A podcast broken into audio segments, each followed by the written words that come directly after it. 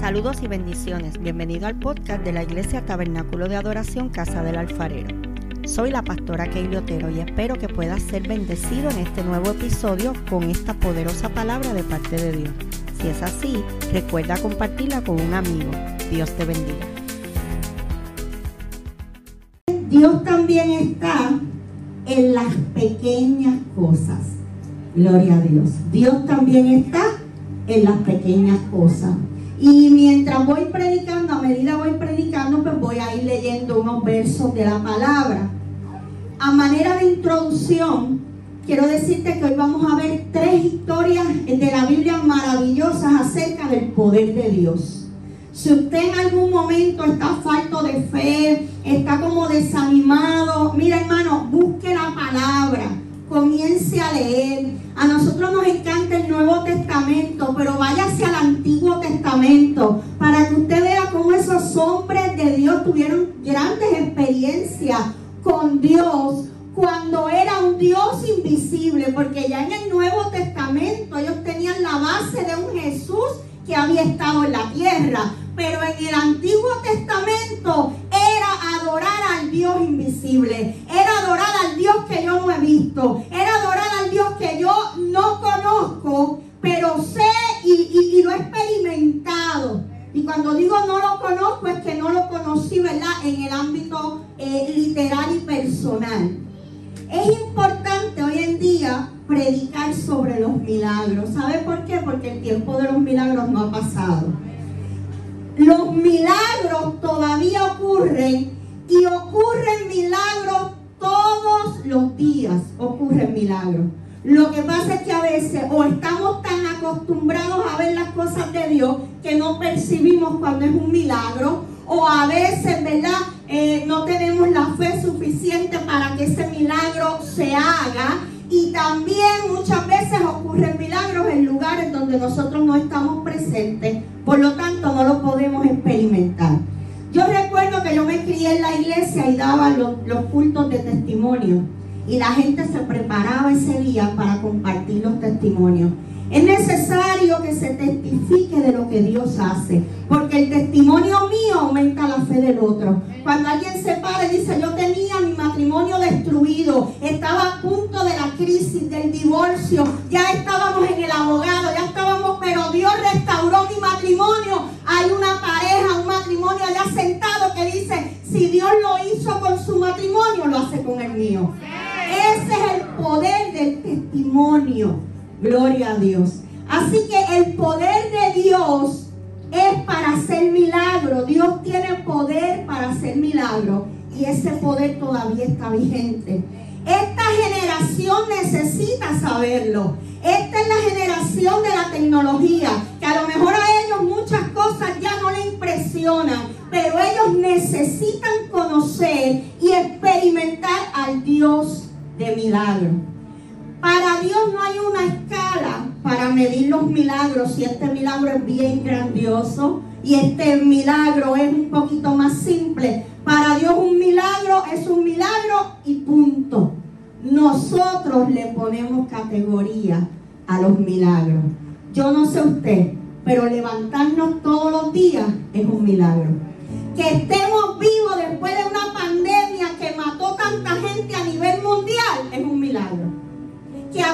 la nevera y haya algo que comer, es un milagro.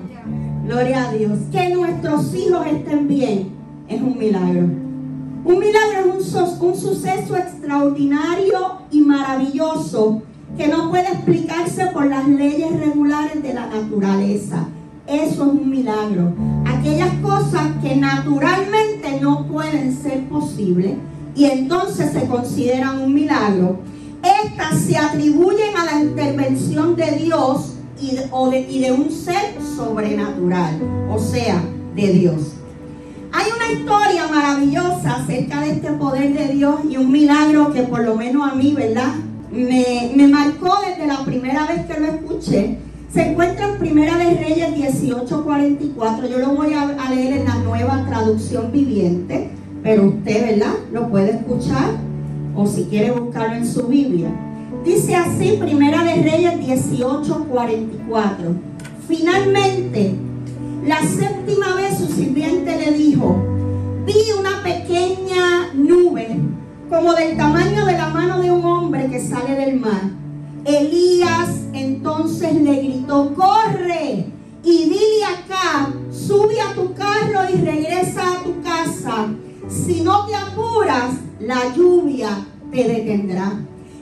Versión Reina Valera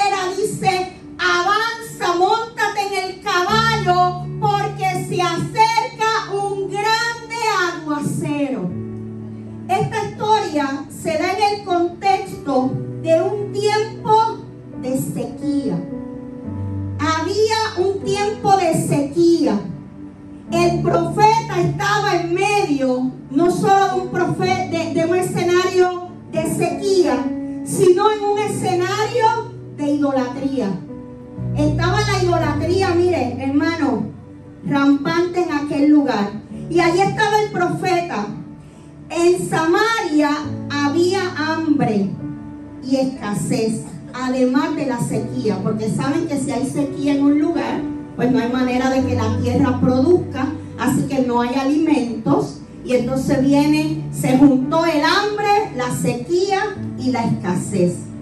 Pero Dios le dice al profeta que se presente ante el rey acá porque iba a enviar lluvia. Al llegar el profeta se encontró en un escenario de idolatría. El pueblo le pedía a los dioses de Baal que mandaran lluvia. El pueblo había puesto sus esperanzas en dioses falsos. Si usted lee la historia es bien interesante. Y yo digo, este Elías se ranqueó. Elías llega y ve, dice que habían 450 profetas de Baal. Orando a Baal y pidiéndole a Baal que mandara lluvia. Pero la lluvia no descendía. Entonces los profetas se desesperan y dice la Biblia que empiezan a cortarse empiezan a derramar sangre, empiezan a, porque ellos pensaban que con ese derramamiento de sangre, entonces la lluvia iba a empezar a caer.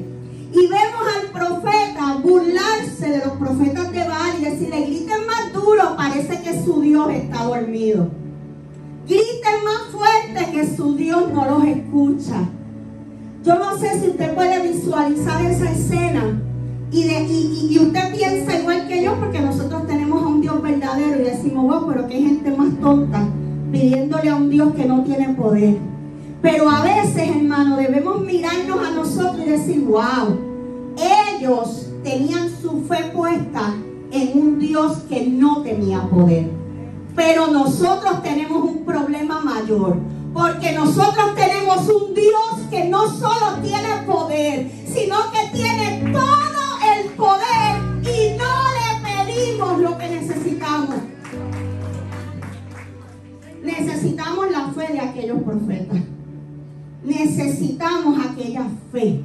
Ellos creían en algo que no podía solucionar su problema. Tú y yo creemos en un Dios que soluciona todas las cosas.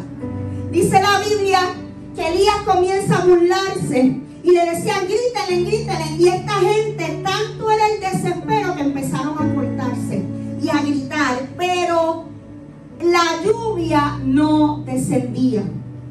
Luego, el profeta Elías dice, bueno, tráiganme dos bueyes para el sacrificio.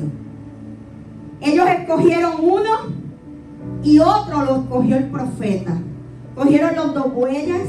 Ambos serían puestos para el holocausto, pero no prenderían el fuego. El profeta oraría a Dios para que mandara fuego que consumiera aquel holocausto. Dice la Biblia que el profeta puso los dos bueyes muertos, ese era el sacrificio, pero le hizo una zanja alrededor, trajo unos cántaros de agua, los derramó lo derramó sobre el holocausto. O sea, el profeta mojó el sacrificio. Y no solo mojó el sacrificio, dice que el agua que bajó se quedó en la zanja que él hizo. Y luego, lo que sabemos aquí de física, los que hemos estudiado en la escuela sabemos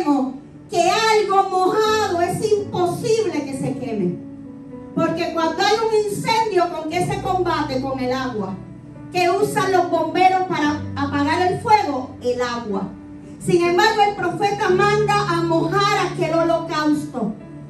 Dice que los profetas de Baal invocaban sus dioses y nada, nada. Y Elías dice, ahora me toca a mí. Ahora me toca a mí. Y le dijo, ustedes han dejado en ruinas el altar. Había una razón para aquella sequía. Y aquí estamos hablando de una sequía literal. No caía agua del cielo. Pero iglesia, cuando nosotros nos desenfocamos de lo que Dios quiere, cuando nosotros cambiamos el servicio a Dios, cuando nosotros hacemos cosas indebidas, créanme que también la lluvia del Espíritu de Dios cesa. Hay momentos en nuestra vida de sequía. Algunos son porque Dios los envía, otros son porque nosotros los buscamos. A veces Dios envía la sequía, a veces nosotros nos buscamos la sequía. Y en este escenario, esta gente había molestado tanto a Dios con su idolatría que Dios había cerrado las puertas del cielo. Tenemos que tener cuidado que nuestras actuaciones, que nuestras actitudes, que nuestra forma de ser no hagan que Dios cierre el cielo. Gloria a Dios. Porque no solo del cielo cae la lluvia literal, del cielo vienen las bendiciones de Dios. Del cielo vienen las promesas de, de Dios. Del cielo viene todo lo que Dios tiene para nosotros. Allí estaba Elías. Y luego que coloca las piedras, que te dije que eran 12 representando las 12 tribus, coloca el holocausto, llenó los cántaros, todo aquello derramó el agua. Entonces en Primera de Reyes 18:36 dice, Elías le pide a su criado que fuera, subiera y mirara hacia el mar. Elías, mire la fe de Elías, le decía, ok, yo voy a orar. Ahora vete, súbete allá y mira a ver si tú ves algo. Y el, y el criado iba y subía y bajaba y le decía a Elías, yo no veo nada. Ok, vamos a seguir orando. Y seguí orando. Y volví a ver. Dice la Biblia que seis veces fue el criado. Y en la, en la vez número seis, el criado regresa. Las cinco veces anteriores le había dicho, Elías, no se ve nada.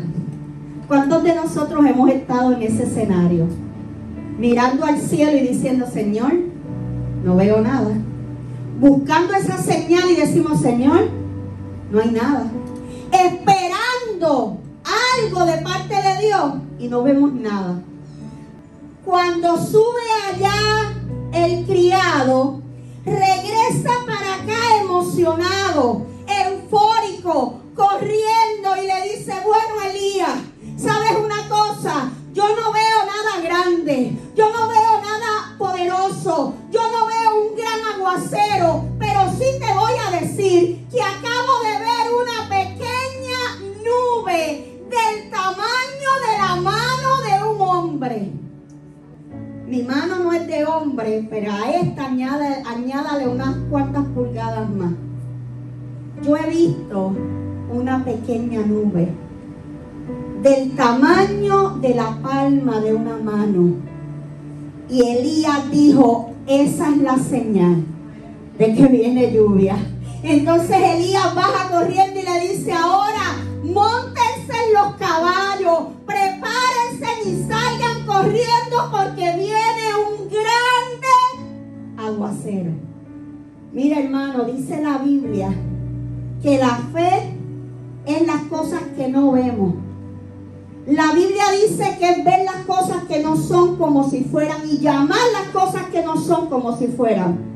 Elías, al saber que había una pequeña nube, dijo, viene un grande aguacero. Es hora de prepararnos. Ciertamente la historia termina con una gran lluvia y el cese de la sequía que había en aquel lugar. Yo sé, iglesia, que en este último tiempo ha sido un tiempo de sequía para muchos de nosotros. Sequía espiritual, sequía material, sequía en muchas áreas de nuestra vida.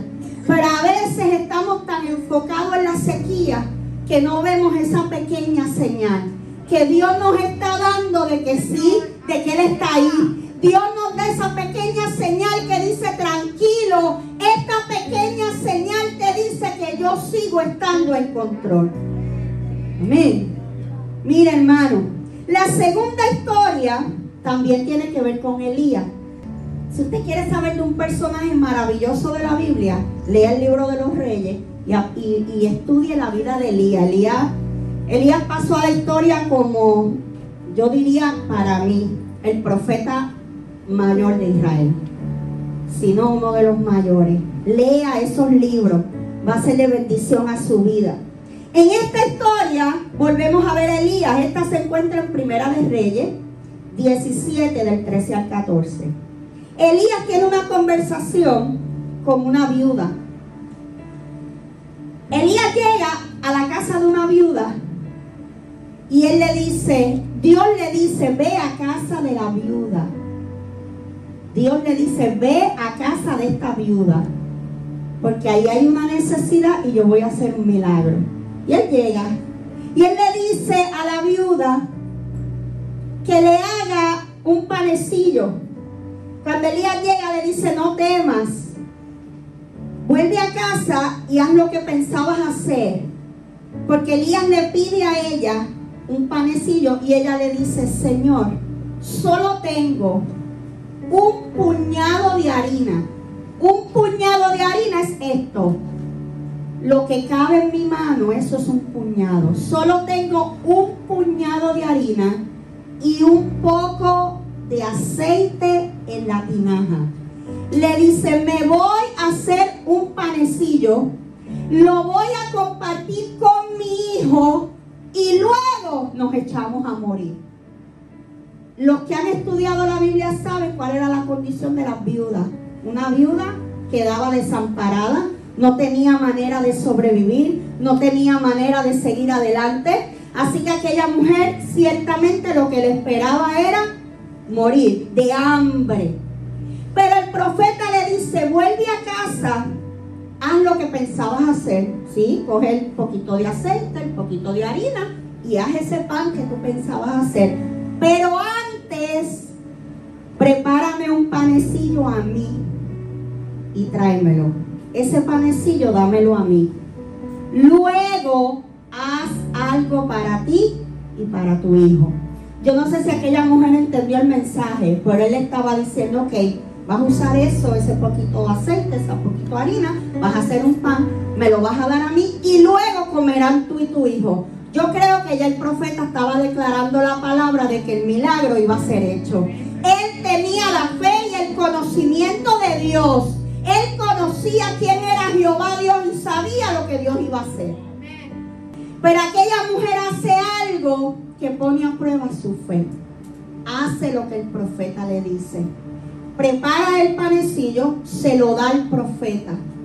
Dice la Biblia que el aceite y la harina nunca escaseó en la casa de aquella mujer hasta que la sequía terminó, hasta que el tiempo, ¿verdad? aquella temporada mala terminó.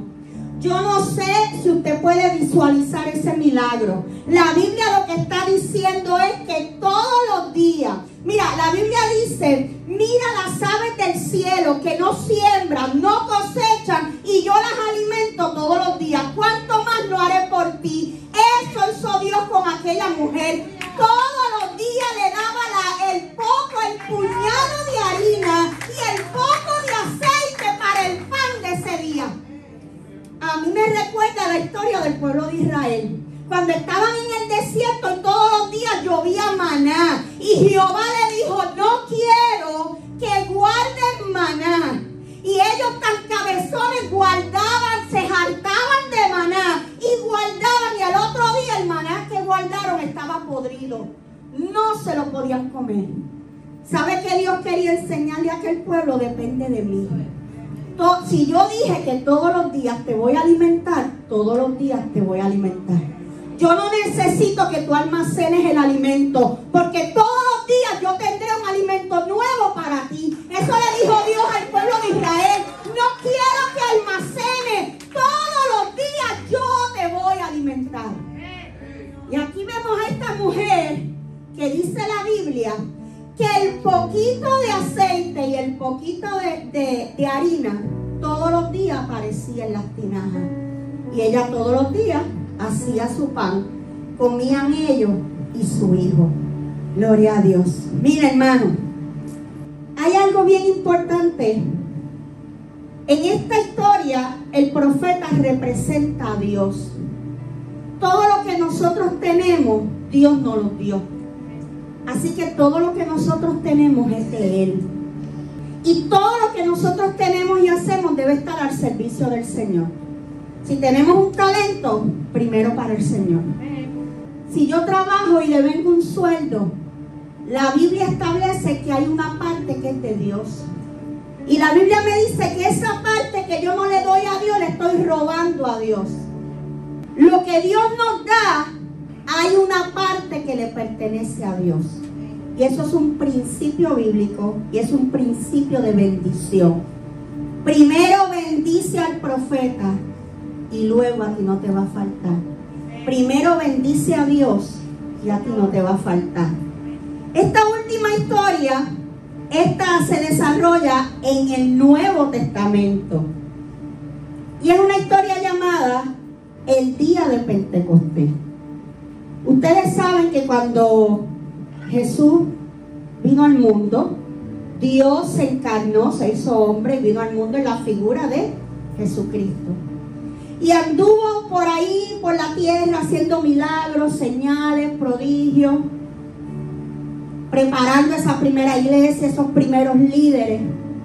Pero dice que un día Jesús, ¿qué le pasó? Fue a la cruz del Calvario, murió y al tercer día resucitó. Esa es la diferencia entre todos los mártires que han habido en la historia. La historia del mundo ha tenido muchos mártires. En Israel hubo muchos mártires. La única diferencia es que todo el que murió nunca resucitó. El único que murió y resucitó y está vivo se llama Jesucristo. Se llama el Hijo de Dios. Se llama Dios encarnado. ¿Y por qué Dios se encarna y viene al mundo? Porque Dios quería un trato personal conmigo y contigo, con los humanos. Entonces yo no puedo llegar en la figura de un. Yo no puedo llegar en la figura de un cordero. Yo tengo que llegar en una figura de hombre. El pueblo de Israel sabía lo que era el sacrificio. Ellos iban al templo, sacrificaban un cordero, derramaban la sangre y ellos, ellos creían, ¿verdad? Y ese era, ellos creían que quedaban libres de pecado por un año. Pero ¿qué pasaba? El próximo año tenían que volver a sacrificar un cordero. Sin embargo, un día Jesús va caminando y Juan el Bautista recibe la revelación. La revelación que un día recibimos tú y yo. Porque déjame decirte que si tú crees hoy en Cristo, no es porque tú eres una persona súper especial y maravillosa y un día la mente, wow, no, no, no. Es porque un día el Espíritu Santo bregó contigo, bregó conmigo y nos hizo entender la revelación de quién es Cristo. Iglesia, hay que orar para que el Espíritu Santo revele a Cristo. Hay mucha gente todavía a nivel mundial que no conoce a Cristo. Si usted me pregunta a mí qué yo creo de la venida de Cristo, yo creo que ya está a las puertas. Las señales están prácticamente todas cumplidas. Yo creo que estamos en un tiempo de gracia. Gracia, ¿por qué? Porque somos los nenes lindos de Dios. No. La gracia es porque todavía hay un grupo grande de gente que no ha escuchado hablar de Cristo. Porque nosotros sí. Pero en esa tribu, esa gente que vive que no tiene televisor ni radio, que todavía viven con taparrabos escondidos en los montes, necesitan el mensaje de salvación. Así que la venida de Cristo yo, esa es mi opinión, no te estoy dando un hecho, es mi opinión. Yo creo que Cristo no ha venido porque todavía hay gente en el mundo que necesita escuchar. Y dice mi palabra, y será predicado, y será hablado, y será compartido, y será conocido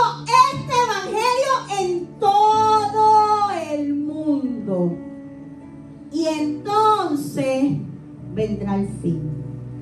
Pero no te duermas los laureles. El fin está cerca. Porque ya el mensaje de Cristo está traducido a miles de idiomas. Lo hay en señas, lo hay en muñequitos, lo hay en películas, lo hay en el sistema este de los cieguitos. O sea, ciertamente, y hay un grupo de personas que están trabajando lo que ellos llaman la evangelización global.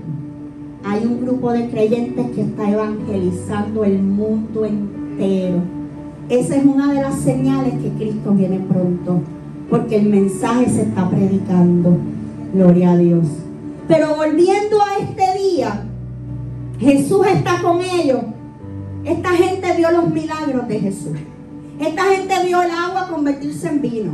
Esta gente vio a, Lázaro resucitar. Esta gente vio a, a, los muertos salir. Esta gente vio a los leprosos sanarse. Esta gente estaba allí. Pero cuando Jesús muere, caen en catarsis porque ellos dijeron, bueno, ya mataron a Jesús, mataron a nuestro líder y este gobierno lo próximo que va a hacer es matarnos a nosotros.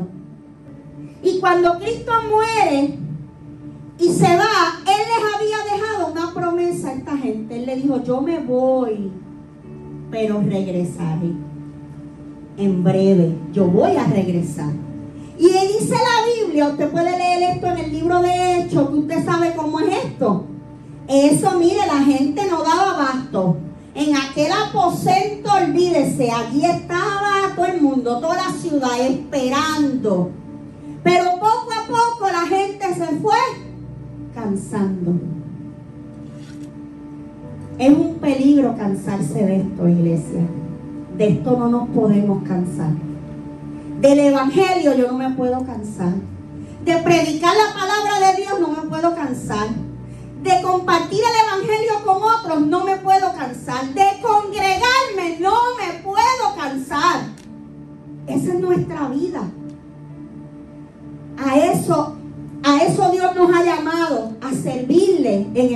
y en verdad, todos los días, todos los días, desde que nos levantamos hasta que nos acostamos. Y esta gente, todo el mundo quería ver qué era lo que iba a pasar. Dice la Biblia que eran cientos de personas, pero se fueron cansando. Y se fueron cansando.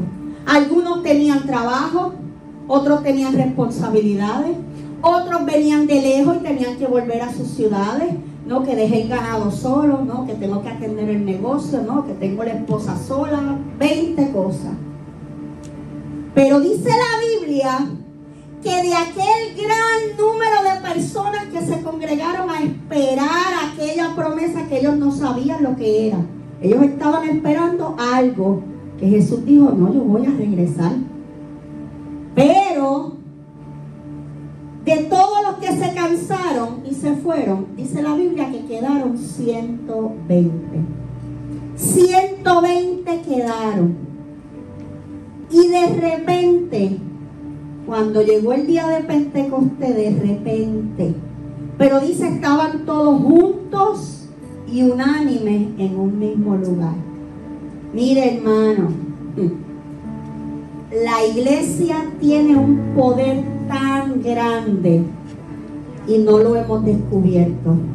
¿Sabe cuál es el poder que tiene la iglesia? Y cuando digo la iglesia no estoy hablando de TAC, hablo de la iglesia en general. El poder que Dios nos entregó eh, fue la unidad y la armonía.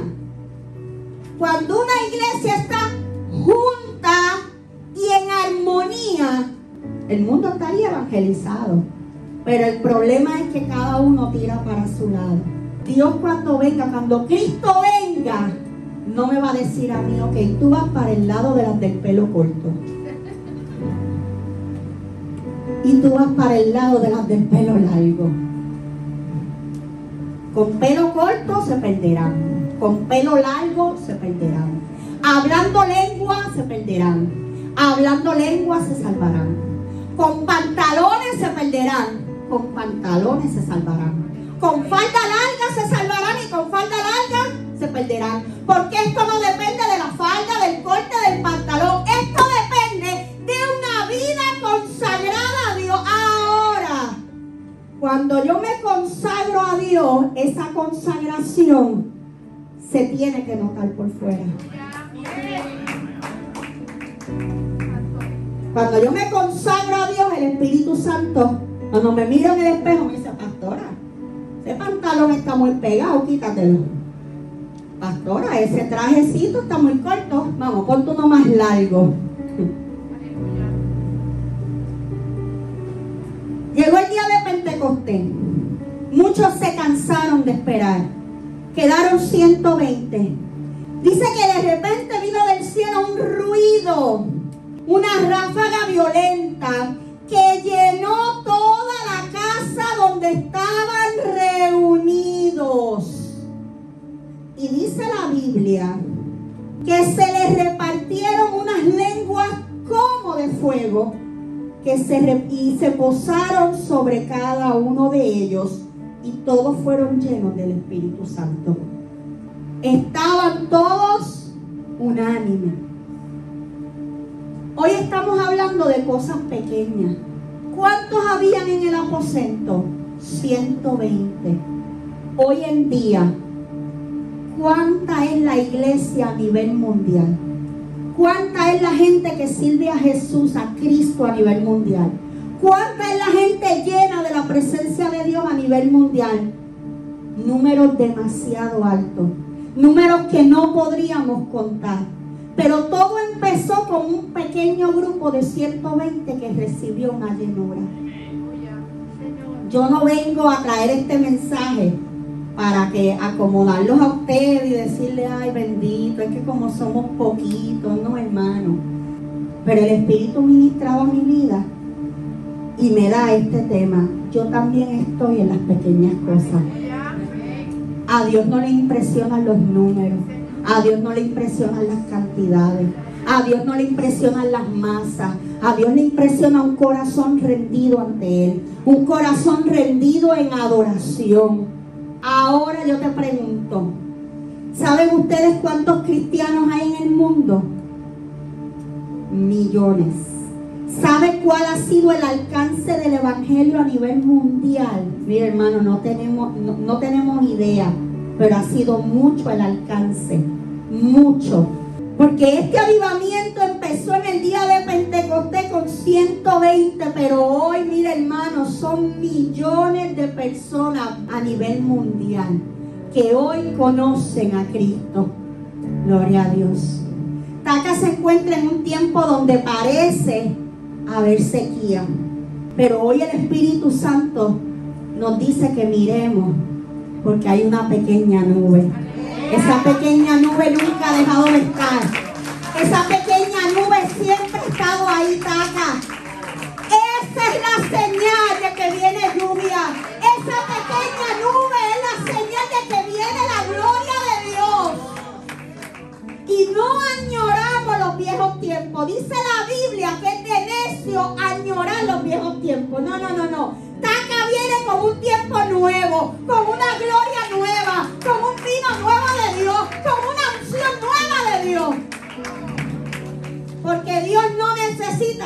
reciclar lo viejo. Él no necesita eso. Iglesia, hay que mirar la pequeña nube. Gloria a Dios, que nos anuncia una gran lluvia. ¿Habrá alguien que quiera escuchar esa lluvia? Dígale, Señor, déjame escuchar. Déjame escuchar la lluvia. Yo no sé ustedes, pero la lluvia se oye. A veces los truenos, los relámpagos, los relámpagos anuncian la lluvia. Pero a veces cae ese aguacero torrencial y nada más que, que tú sientas las gotitas en la ventana o en el suelo, tú sabes que está lloviendo.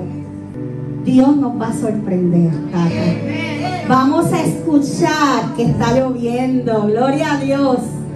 Los números tal vez no hablan de multitud.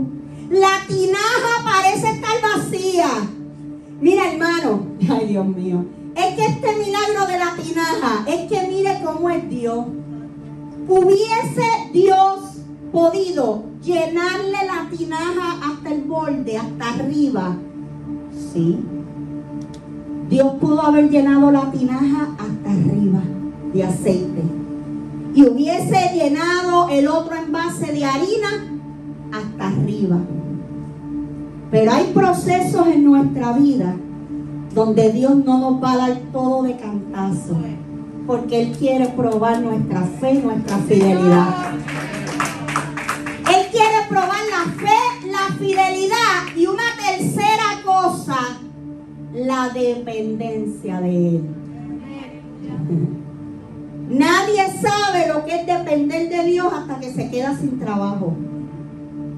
Nadie sabe lo que es ver la provisión de Dios hasta que tiene la alacena vacía y le dejan una bolsita en el, en el balcón. Nadie sabe lo que es ver la fidelidad de Dios hasta que no ve las obras hechas en tu vida. Por eso, si tú no has visto esto de Dios, dile, Señor, enséñame.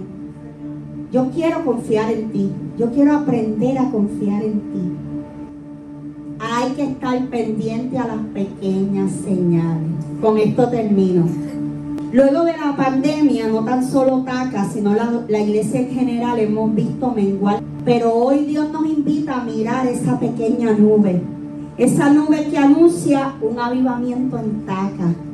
¿Cuántos creen que hay avivamiento? Y mira, hermano, no se equivoque. El crecimiento no tan solo es aquí, Dios va a ensanchar esta casa. Esta, esta es la nueva casa, Dios. Dios va a ensanchar esta casa. Dios va a ensanchar las estacas. Pero en lo que Dios hace esto, Dios ha hecho algo aún más poderoso. Y es que en Arecibo tenemos un vástago.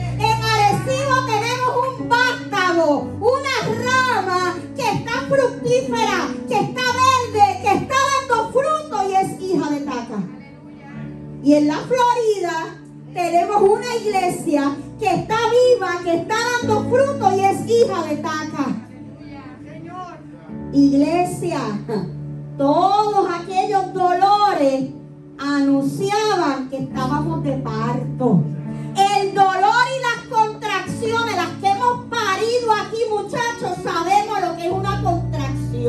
Iglesia, este ha sido un tiempo doloroso. Ha sido un tiempo de muchas contracciones. Ha sido un tiempo de mucho ajuste, de muchos cambios. Porque cuando una mujer se acerca a un parto, empieza a tener cambios en su cuerpo, en sus emociones.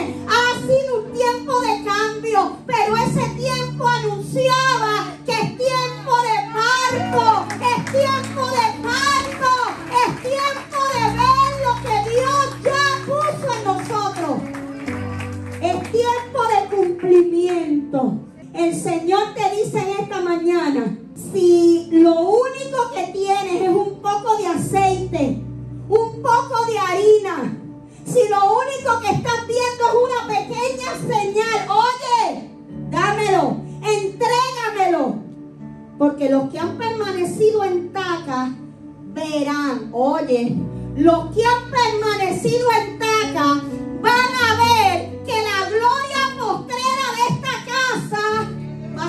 que la primera. Gloria a Dios, porque estamos viendo esa nube que nos anuncia un gran avivamiento. El avivamiento viene, iglesia, pero el avivamiento necesita algo. Para que haya un avivamiento hace falta gente que ore. Necesitamos gente que vigile. Necesitamos gente que ayune. Estos son los rudimentos de la fe. Así que Dios nos está llamando.